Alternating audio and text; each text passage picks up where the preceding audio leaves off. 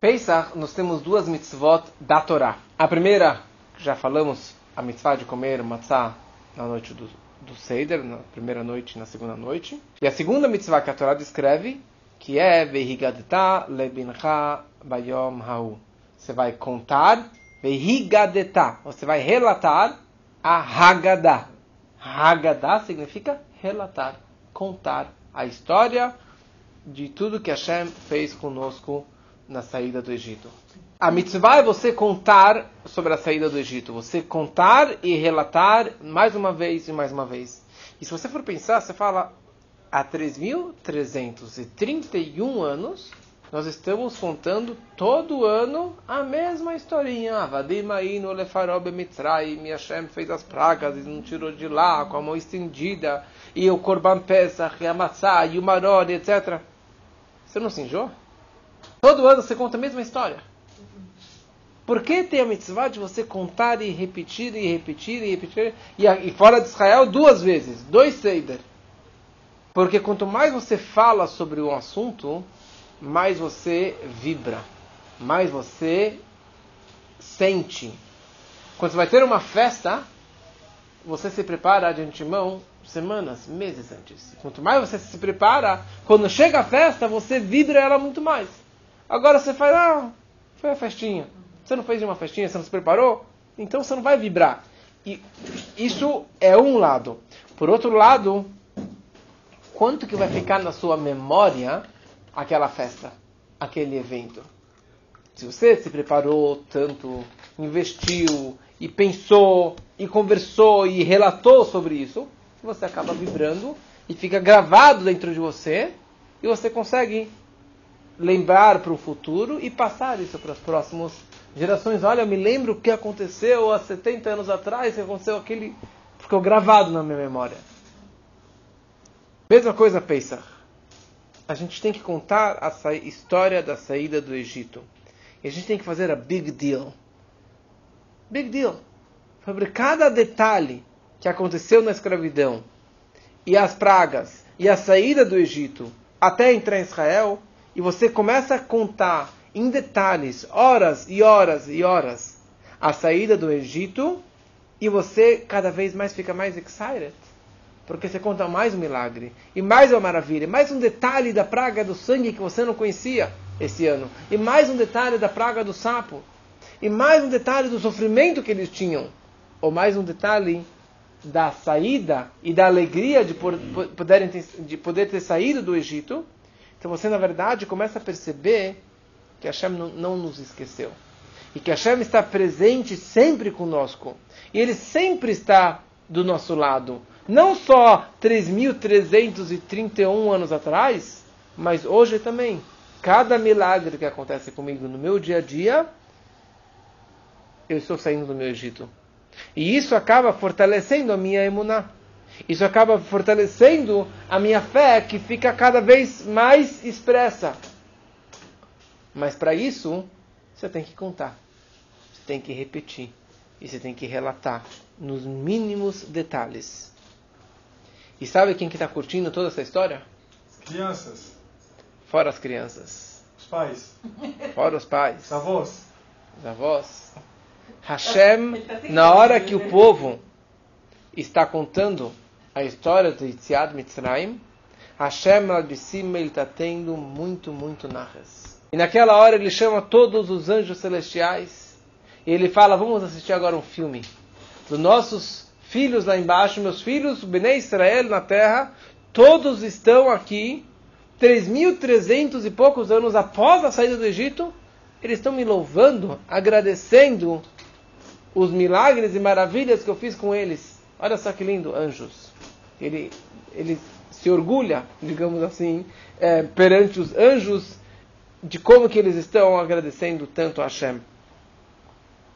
Então, a mitzvah da Torá, de você lembrar a saída do Egito, não é só no Pesach. Sabiam que todo dia, todo, dia, é, todo o dia, a gente fala na reza, você tem a mitzvah de lembrar a saída do Egito. Todos os dias da sua vida. Você tem que lembrar você tem que lembrar a, saída do Egito. Mas de qualquer forma, no Pesach tem uma mitzvah especial de você contar, não só lembrar, mas de você contar, de você verrigadetar, de você relatar a história do Egito é, naquela noite. Então, cada pessoa, cada Yudi, homens, mulheres, crianças, o mais erudito ao mais simples, o mais rico ao mais pobre, ele tem, como a gente fala aqui no comecinho da Gadá, Afilo lá no Chachamim, mesmo se todos nós fôssemos sábios e eruditos, nós temos a mitzvah de contar a saída do Egito. Por isso que a primeira coisinha lá na Gadá, ele fala uma história de Rabbi Eliezer, Rabbi Elazar, Rabbi Elazar, que eles estavam reunidos em Bnei Brak, que estavam falando a noite inteira a história e não deu tempo de fazer o chamar Israel. Quer dizer, o que a Gadá está nos contando? Que os Rabbi Akiva, os maiores tzadikim, chegou Pesach, eles paravam tudo o que eles faziam para simplesmente sentar e contar a história do Egito. Então essa é a introdução da Agadá. E a primeira coisa que a gente faz na Agadá, a gente fala Manishtaná. Interessante o Manishtaná. A gente pode ficar falando horas sobre o Manishtaná. Primeira coisa são perguntas que nem todas elas têm respostas. Porque a gente fala Manishtaná, Lailazé, por que a gente mergulha duas vezes? Quando que são duas vezes que a gente mergulha? Todo ano, já há 20, 30, 40 anos.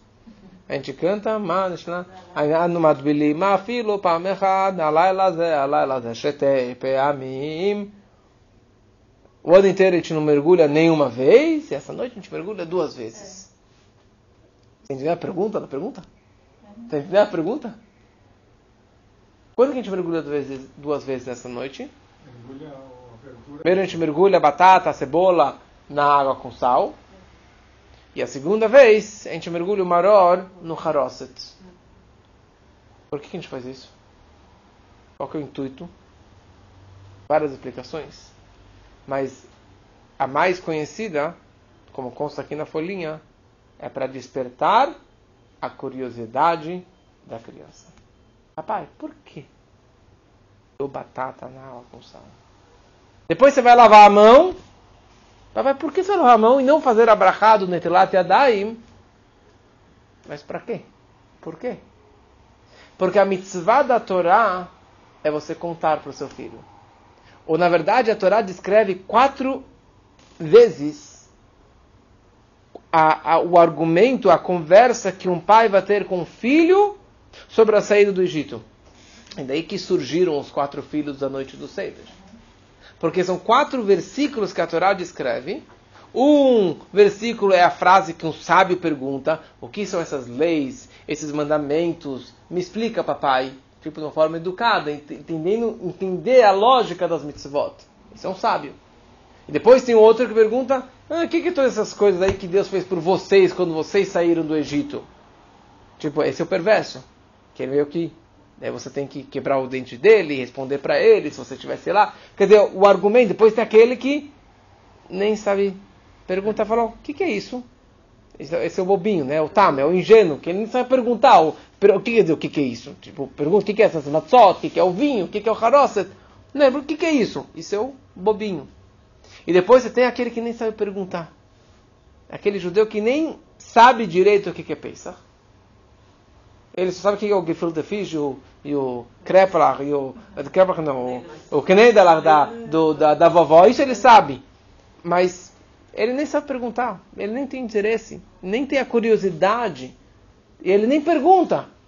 Então, sobre ele, a Torá não fala seu filho vai te perguntar. Está escrito na Torá, você vai contar para ele, sem ele te perguntar. Porque a mitzvah do pai é contar para o filho. Se ele te perguntou, ótimo. Se não, você tem a obrigação de ensinar seu filho. Então, em outras palavras, a, a, a estrutura da Haggadah é baseada neste pai e filho. Pergunta e resposta. E por isso que a, até o, o, o, o, tom da leitura da Haggadah tem que ser num tom tipo de pergunta e resposta. E por isso que a primeira pergunta que se, a primeira coisa que se faz no Seder é o Manishtanah. São quatro perguntas que a criança ela faz. Interessante. Nós temos quatro perguntas, nós temos quatro filhos, nós temos quatro copos. A ideia é que seja relatado. Interativo. Interativo. Não dinâmico. só- E é assim que tem que ser a noite do Seider. Então, interessante, essas quatro perguntas, não necessariamente que tem a resposta por que mergulhar duas vezes, ou por que Hametz ou Matzah, ou por que a gente come reclinado, ou por que eh, a gente come maror. Talvez tenha alguma explicação na Haggadah, fora com certeza tem várias explicações, não vamos entrar nisso aqui agora. Mas o ponto não é a resposta, porque muitas vezes com seu filho não interessa a resposta. Interessa se você escutou o que, que ele tem para questionar. Esposa, ou um médico, ou um rabino. Muitas vezes, hoje alguém veio falar comigo, ele ficou duas horas falando, eu, eu falei cinco minutos. Ele precisa falar. A pessoa precisa falar. Então a criança precisa falar. Você precisa contar a história. Então ele te perguntou. Então a história que eu era escravo no Egito, eu começo desde antes da história. Que Terah, o pai de Abraham, ele era idólatra, e Abraham, depois teve Isaac, depois teve Jacob, depois a gente descreve que Deus prometeu para Abraham, no pacto que ele fez com ele, que seus descendentes serão escravos por 400 anos, e depois vão sair com muito dinheiro, e eu vou castigar aquele povo que é, escravizou vocês. E assim a história vai, e depois a gente descreve as três mitzvot mais importantes da noite, que é um Pesach, Matzah e Maror. A gente fala, todo aquele que não falou essas três palavras, esses três assuntos, quer dizer que ele não explicou, não entendeu o que é Pesach, Matzah e Maror, ele não cumpriu com a obrigação do Seider. E a questão é, a gente fala na Haggadah. Todo aquele que prolongar, quanto mais você prolongar na narrativa da saída do Egito, você é mais louvado. Melhor ainda. Você pode contar a história toda em meia hora, mas se você ficar cinco horas contando, a noite toda contando, como a gente fala na Haggadah. Por isso que a gente fala na Haggadah, que os sábios eles ficaram a noite inteira contando até o amanhecer.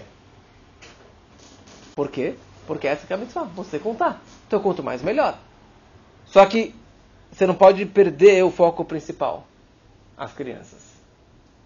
E não somente crianças de idade, crianças de conhecimento, ou adultos que não têm paciência de ficar até o final. Então você tem que fazer um cálculo, na verdade, de quem que está aqui na minha frente. Se eu aguento e se meus convidados aguentam, se meus filhos aguentam. Porque a grande, grande maioria das famílias, eu diria 90, 95% das, pessoas, acabou o jantar, tchau. Eles não ficam para o terceiro copo, não ficam para olhar o Navi, não ficam para o Halel e nem para o Nirtzah. E não tomam o quarto copo. Então você não fez o Seder. Você parou no, no. São 15 passos o Seder. O Seder chama Seder porque tem um Seder, tem uma cronologia, tem uma ordem. E você precisa seguir essa ordem para você poder cumprir todas as mitzvot da noite. Falei que seria um shur para como fazer um, shur, um, um Seder dinâmico. E, e todo ano a gente repete, mas é muito importante você saber isso. Saber quais são as mitzvot mais importantes da noite. Number one, number two e number three. Porque para muitos, o mais importante da noite é comer matzah balls. Eu adoro. É comer o gefilte fish. Delícia. Certo? E de tomar muito vinho. Mas daí você acaba, you miss the point. Você acaba perdendo as mitzvot mais importantes da noite. Então, você tem que ser dinâmico nessa noite para que todo mundo que está no seu Seder possa passar pelos 15 passos e possa cumprir as mitzvot da noite. Então, a primeira coisa, nós temos da Torá, nós temos duas mitzvot. Todos sem comer a matzah. Quando? No Motzi Matzah. Ali é o momento de comer a matzah, pelo menos 29 gramas. Eu preciso que todo mundo conte a história do Magid, contar a história do Egito. Que é essa mitzvah, como a gente fala agora, a mitzvah da Torá. Então você não precisa enrolar duas horas. Você pode fazer daqui em 45 minutos. Uma forma muito dinâmica, interativa, é que cada um leia um parágrafo da Haggadah. Número dois, que cada um tenha uma Haggadah na sua frente. E que essa Agadá seja em português, e que a Agadá de todos seja a mesma, para não dar confusão. Lá da Torá é Matzah e Haggadah. Ponto. Depois nós temos quatro mitzvot dos sábios. Nós temos os quatro copos de vinho. Não é menos importante que a matzah. Só que a gente tem que entender que não consta na Torá a mitzvah de você tomar os quatro copos. Os quatro copos simbolizam quatro expressões, quatro frases que a Torá descreve sobre a redenção do Egito. Quando Hashem falou, vou tirar vocês do Egito, ele falou, vou tirar vocês do Egito, vou salvar vocês do Egito, vou pegar vocês do Egito, vou redimir vocês do Egito. Então, em lembrança dessas quatro expressões, nós tomamos os quatro copos de vinho. Só que esses quatro copos de vinho têm um seder, tem uma ordem, um momento específico para você tomá-lo. Se você tomou um, dois, três, quatro numa sequência, valeu como um só. Você não cumpriu a missão de tomar os quatro copos. Ai, minha tia, avó chegou atrasada, tomou um. Não valeu. Tem que fazer o Kiddush tomar o copo. O segundo copo está ligado com o Magit, com toda a história. Você fala em cima do segundo copo. E quando você acabou o Magit, você toma o segundo copo.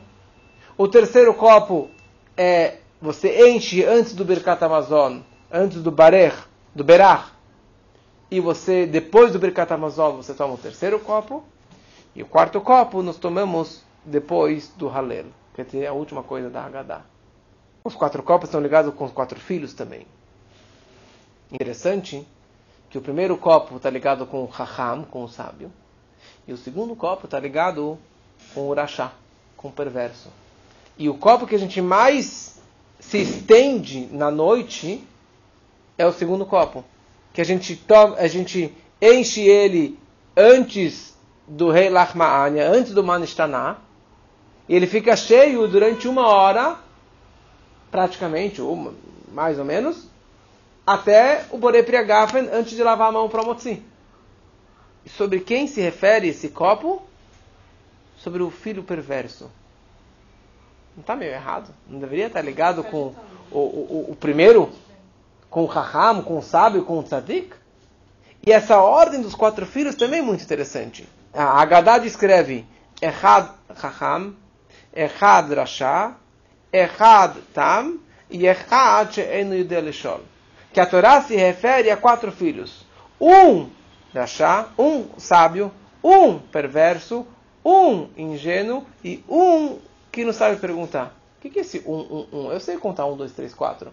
Poderia falar simplesmente quatro filhos, o sábio, o perverso, o ingênuo e que não sabe perguntar. Porque a Gadá fala errado, errado, errado. E depois a ordem dos quatro está fora de ordem. O sábio, o perverso, o ingênuo. O perverso é o último. Ele tá, é o fim da fila. Ele deveria estar lá do canto da mesa. Não do lado do Raham, ele não merece estar do lado do Raham, ele deveria estar por último. Porque o, o Rashá, o perverso, é colocado na mesa do Seider do lado do Raham. O que, qual o denominador comum de todos os quatro? Que eles são filhos. E os quatro estão na mesa do Seider. E os quatro, eles são judeus. Eles têm uma chamada dentro deles. Eles têm um errado dentro de cada um deles. Hashem Echad, Deus um e único, se encontra no Chacham, Echad Chacham, por isso que a Haggadah repete, um sábio, um perverso. O perverso também tem Hashem Echad dentro dele. E o ingênuo também tem. E o que não sabe também tem. That's number one. Só que em alguns, principalmente no perverso, no rebelde, esse errado está oculto. Não está visível. E como que você aproveita a visita daquele seu primo rebelde para conseguir aproximar ele e que ele fique até o final do Seder e que ele volte ano que vem e que ele seja mais judeu e que ele possa expressar mais esse errado dentro dele? Quem é a única pessoa que consegue aproximar esse judeu? Quem é a única pessoa que tem as ferramentas e o linguajar para aproximar um judeu tão afastado? É ingênuo, nem para ele ele sabe. O que não sabe perguntar também é outro. O único que tem a capacidade é o sábio, é o Raham. O Raham, ele tem o conhecimento e as ferramentas e o carisma de aproximar o irmão dele, que é perverso. A mensagem que a Gadá está nos dando é que aquele filho perverso, ele, para ele ficar na noite do Seder e para ele continuar dentro do meio judaico, ele precisa sentar do lado do Raham. Aquele que tem mais conteúdo, ele tem a obrigação de não somente não afastar o perverso ou aquele rebelde, mas tem a obrigação de responder as perguntas dele. Então, o que você perguntou antes, não necessariamente o pai tem que responder, mas o irmão mais sábio, ele pode responder para o irmão menor, para o irmão mais rebelde. E você tem a obrigação. Como é dito a frase, se você sabe Aleph, só Aleph você sabe. Você tem a obrigação de ensinar para aquele que nem Aleph ele sabe. Você sabe Aleph Beit? Você tem a obrigação de ensinar para aquele que nem sabe, que só sabe Aleph, mas não sabe o Beit. E essa que é a mensagem da noite. Então, por isso que o segundo copo está ligado com o perverso. Toda a narrativa da noite, eu quero entrar em detalhes, explicar e discutir com aquele filho que está interessado. Ele está me perguntando, ele está sendo meio agressivo, meio rebelde, mas isso representa que ele tem uma imuná muito forte dentro dele, que ele tem uma fé. E ele está expressando através da rebeldia. O pior de todos é aquele, é o, é o cético, é aquele indiferente. Nem sabe perguntar, nem questionar ele sabe. Então eu tenho que abrir a boca dele e, e explicar para ele. Então, estávamos falando que dos sábios nós temos quatro mitzvot. A primeira mitzvah é de tomar os quatro copos de vinho. A segunda mitzvah dos sábios é de comer a, o maror, a erva é, amarga, a raiz forte. É, pode ser endívia, pode ser alface romana, pode ser raiz forte. Para você cumprir a obrigação, não basta comer um pedacinho de alface. Você tem que comer é, 29 gramas, que seria aproximadamente umas 3 folhas de alface romana, ou umas 3, 4 endívias, com o rei em cima, com um pouquinho da, da raiz forte em cima. O Rebbe fazia uma bola de raiz forte e comia tudo aquilo. E o Rebbe deixava uns talinhos também, uns pedacinhos sem, é, sem ralar do, da raiz forte e comia isso, para você realmente sentir a amargura.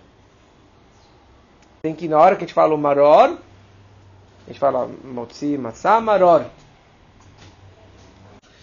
Depois a terceira mitzvah dos sábios é de comer, de, de comer e tomar reclinado para a esquerda, os quatro copos de vinho e a matzá. Quando a gente come o motzi matzá, e quando nós comemos o korer, o sanduíche, nós temos que comer isso reclinado para a esquerda. Primeira coisa, reclinado, que é um sinal de liberdade, é um, de, um, um sinal de, de riqueza. E uma pessoa nobre, ela tomava aquelas poltronas deitadas e a gente toma isso aqui para o lado esquerdo e não para o direito. Para o lado esquerdo e não para o direito, porque para o direito você pode acabar engasgando, a comida pode acabar entrando no, no canal errado. Então a gente toma para o esquerdo e dessa forma a comida ela entra direto. E a, quinta, e a quarta mitzvah dos sábios dessa noite é de cantar o Halel, de cantar os, os salmos é, que estão ligados com júbilo, agradecimento a Deus, e muitos deles é, relatam exatamente sobre a saída do Egito. Todo o restante são costumes que os sábios instituíram depois, ou que foram tradições para cá e para lá, mas a gente tem que saber focar, focar no mais importante. Eu digo o seguinte, é interessante, porque Pesach é a festa das tradições. Pesach, Pesach é a festa das tradições. Então, se você tem o costume de comer o gefilte fish salgado, não mude para doce. Na minha casa tinha os dois, tinha o salgado e tinha o doce. Então, se você come, se na queará você coloca o pescocinho ou asinha, mantenha. Se é batata, ou é cebola, ou se é salsa, faça isso, é a tradição da família, porque Pesach é a festa das tradições. Só não vai me dizer que é uma tradição de você ter pãozinho na mesa. Daí, óbvio que não. Mas se você tem a tradição de ser esse tipo de matzebol, ou de ser aquele matzebol, mantenha. Os faradim têm as suas tradições, os ashkenazim têm as suas tradições. Isso é muito importante nessa noite. Só que a gente não pode perder o foco principal da noite, que não é só a festa das tradições. É a festa que a gente tem a mitzvah de contar a história. A festa de que eu tenho que acompanhar a matzah. Eu tenho que tomar os quatro copos. Então, para que as pessoas possam tomar os quatro copos, eu preciso me concentrar de que a sobremesa não fique durante duas horas. E que não fique fazendo sala durante o peixe, a carne, a sobremesa, e daí acabou a sobremesa, as pessoas vão embora. Ou as crianças adormecem. E eles não fizeram o Berkat Amazon, não abriram a porta para o Navi, não tomaram o terceiro copo, não contaram Halel, que é uma mitzvah dos sábios, e muito menos cantaram, é, tomaram o quarto copo. Então como que eu faço para manter o público? As crianças acordadas e, e, e não somente as crianças, mas os adultos desinteressados que estão no nível de criança, que eles fiquem até o final. Então tem que ser dinâmico e tem que ser interativo. E tem que ser de uma forma que eu possa, na verdade, agilizar as coisas e não ficar naquela sala, na sobremesa, durante horas, mas quando acabou, começou a sobremesa, pega o aficoman, começa a comer o aficoman, vai, dá, manda, manda pra, começa a ler o Birkat Amazon, todo mundo agora vai tomar o terceiro copo. Pronto, todo mundo vai tomar o terceiro copo. Isso é diretivo. E depois, você abre a porta para o Navi e faz aquilo que eu falei antes, de você fala para todo mundo fechar os olhos. Na hora do Eliel Navi, é o momento mais especial da noite do Seder. É o momento que o Eliel Navi ele está presente. Por que Eliel Navi? O que, que representa Eliel Navi? O que, que tem a ver Eliel Navi com a noite do Seder? E por que a gente enche um copo para Eliel Navi? Todo mundo enche o copo e fica lá observando se ele tomou um pouquinho né? Daí vem alguém e balança a mesa para derramar. Ele é o navio bebeu. Mas o que, que representa isso tudo? Ele é o navio é chamado Mevaser Ageulah. Aquele anjo, aquele profeta, que ele vai anunciar a vinda do Mashiach. Três dias antes da vinda do Mashiach, Elial Navi vai vir de corpo e alma e vai anunciar Mashiach está chegando e se preparem. Então Elial Navi, ele está presente em todos os Brit Milá, porque quando acaba o Brit, ele sobe para os céus, ele testemunha perante Deus que o povo fez o pacto, que é a mitzvah mais importante do bebê, do início da vida, e ele está presente em todos os darim do mundo todo, todo ano. Porque na hora que eu abro a porta para ele, ó, Navi, o que, que eu estou expressando naquele momento? Estou expressando para Deus que eu tenho fé em Mashiach. Eu continuo acreditando. Aconteça o que aconteça, com todas as dificuldades que nós passamos, nós acreditamos, nós acreditamos em Mashiach. E o fato é que Mashiach está aqui entrando. Ele está anunciando a vinda de Mashiach. Mais uma ideia eu abro a porta, porque a noite do Seider é chamada Lel Shimurim, a noite protegida. A noite do Seider é chamada a noite protegida. Que nada pode acontecer com Yehudi nessa noite. Você não pode ter medo de ninguém. E por isso o costume é de você deixar a porta de casa destrancada na noite do Seder. Ouviu? De você deixar a porta de casa destrancada porque é uma noite protegida. interessante que o trecho que nós falamos, não sei se já notaram, quando a gente abre a porta para Eliyahu Navi, a gente fala um trecho em hebraico ou em português, que Deus derrame a raiva, a fúria contra os nossos inimigos. Tipo, tem a ver isso com um momento tão auspicioso de abrir a porta para Eliyahu Navi, derramar a raiva contra os nossos inimigos. Porque Pesach sempre foi uma data ligada com libelos de sangue. Com as acusações que os judeus pegavam o corpo de um cristão para fazer matzah em Pesach, os libelos de sangue. E isso sempre estava ligado com Pesach. E muitos judeus morreram, ou foram presos, ou apanharam por causa dessas, dessa invenção de matar um cristão, uma criança, para pegar o sangue para fazer. Então, nesse momento, a gente está falando, Hashem, a gente está protegido. A gente abre a porta, nós acreditamos na redenção e eu não estou com medo de nada, porque essa é a noite protegida. E eu coloco um, um copo de especial para Eliel Navi. Um quinto copo, na verdade, seria. Um quinto copo na mesa, só que ninguém vai beber desse copo. Esse copo é para Eliel Navi. Interessante, todo judeu tem que beber os quatro copos. E se Eliel Navi chega agora e tem que tomar um copo de vinho, você tem um copo para ele?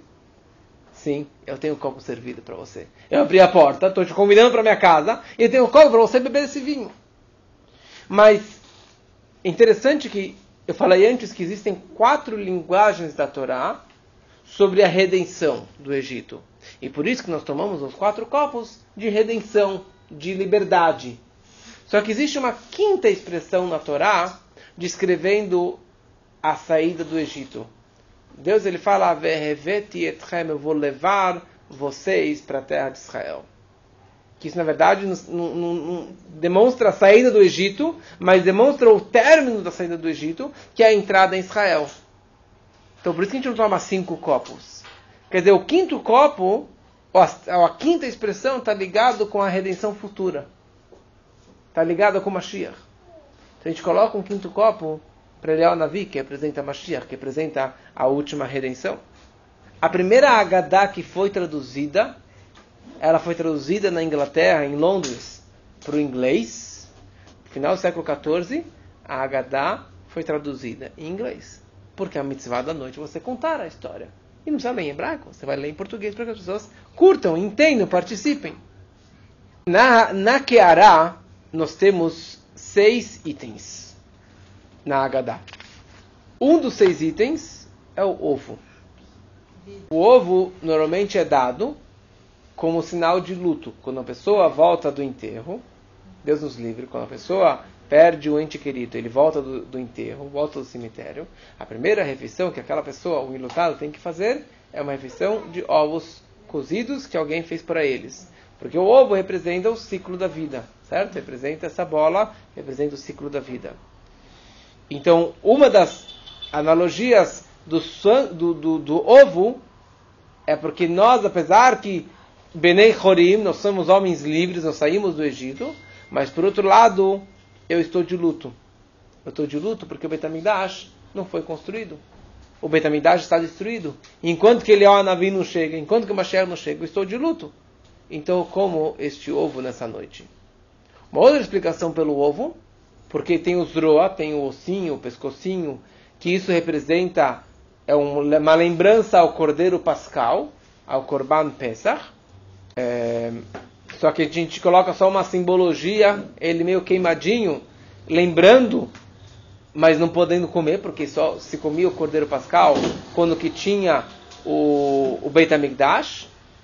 Junto com o Cordeiro Pascal se trazia mais um sacrifício que era o Korban Hagigah, a oferenda de Hagigah, de Hag.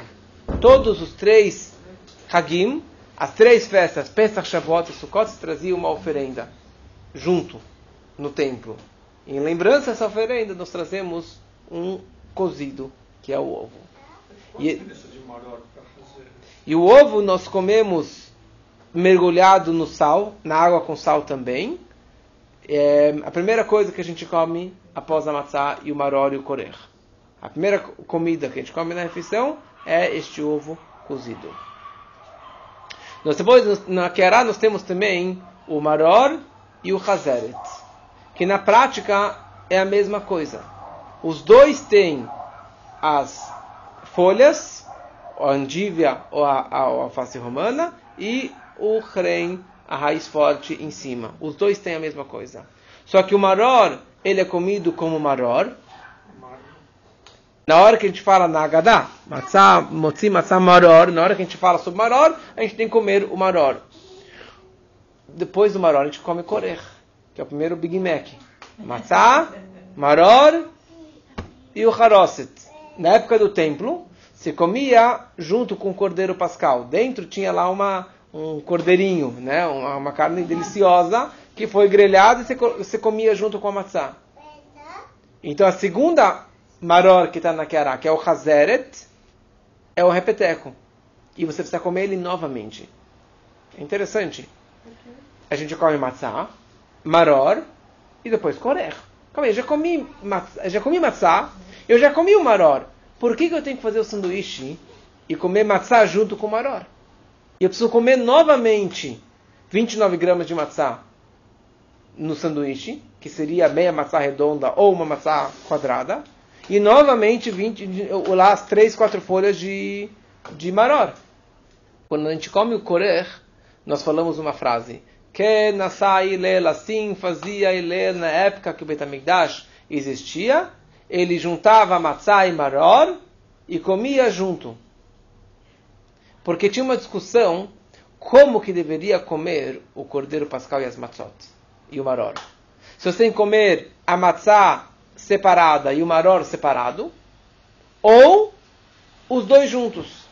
Então os sábios diziam que tem que comer matzá sozinha, depois o maror sozinho. Só que o Hillel discutia, ele era da opinião que você precisava comer os dois juntos. Então, para cumprir de acordo com todas as opiniões, a gente come matzá, maror e depois os dois juntos.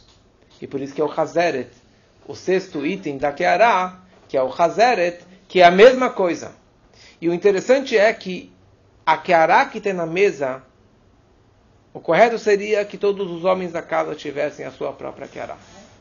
Para que ele tenha o seu próprio ovo, o seu próprio carpaz, o seu próprio maror e o seu próprio Hazeret com a, com a, com a quantia para ele o homem da casa ele tem que ter mais folhas na sua própria kiará, o suficiente para dar para a esposa, para dar para os filhos, para dar para os convidados.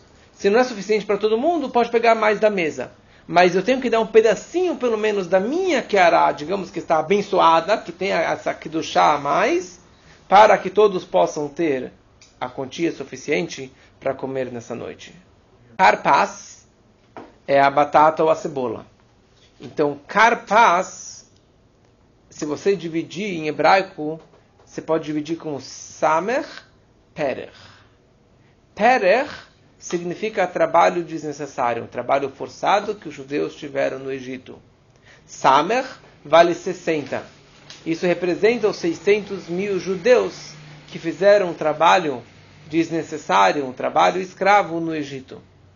Sempre falo, mas é, é uma coisa que o Rebbe falou várias vezes e que infelizmente cada vez mais real é essa situação, que na, na Haggadah tem quatro filhos. Só que hoje existem cinco filhos. Quem é o quinto filho? Aquele que nem na noite do Seder ele vem. Aquele judeu desgarrado, que ele está tão fora, que ele nem sabe que é o Seder hoje, nem sabe que é Pesach hoje à noite. Uhum. E a nossa obrigação é de você trazer esse quinto filho para dentro da mesa do Seder. De você pegar esse filho e trazer ele para dentro de casa e não deixar ele fora de casa.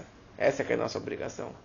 E talvez o quinto copo, que eu falei antes, o copo de Eliel Navi, está ligado também com esse quinto filho. Porque somente Eliel Navi Mashiach que será capaz de resgatar todas essas almas perdidas desses judeus tão soltos esquecidos que nem sabem que são judeus e conseguir trazer eles para noite do Seder. Uhum. E a gente conclui o Seder falando Leshaná Bab Yerushalayim. Quer dizer, não é, não é que ano que vem em Jerusalém. Eu vou hoje para Jerusalém e no ano que vem já estaremos em Jerusalém.